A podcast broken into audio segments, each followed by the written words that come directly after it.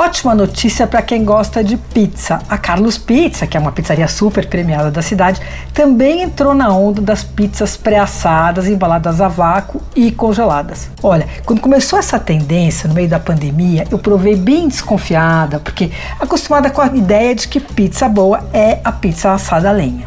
E é, só que em alguns casos, como no da Brás e na Carlos, ela é pré-assada a lenha. Então já fica com aquele gostinho. E aí, em casa, é só esquentar bastante o forno, colocar a pizza direto na grelha e aquecer por uns 4 ou 5 minutos, ela fica ótima. Claro que a pizza na pizzaria é o ideal, mas olha, eu vou dizer que eu tô gostando mais de pedir essas pizzas congeladas para finalizar em casa do que delivery de pizza pronta. Eu acho que no fim a pizza fica mais gostosa. A pizza da Caro, você sabe, é de longa fermentação natural. E o molho de tomate deles é espetacular. O Luciano Nardelli, que é o chefe, é um argentino e é o dono da casa, ele assa os tomates no forno a lenha, numas assadeironas, assim, durante a tarde, quando a pizzaria tá fechada. E aí depois ele só mistura um pouquinho de sal, azeite bate o molho.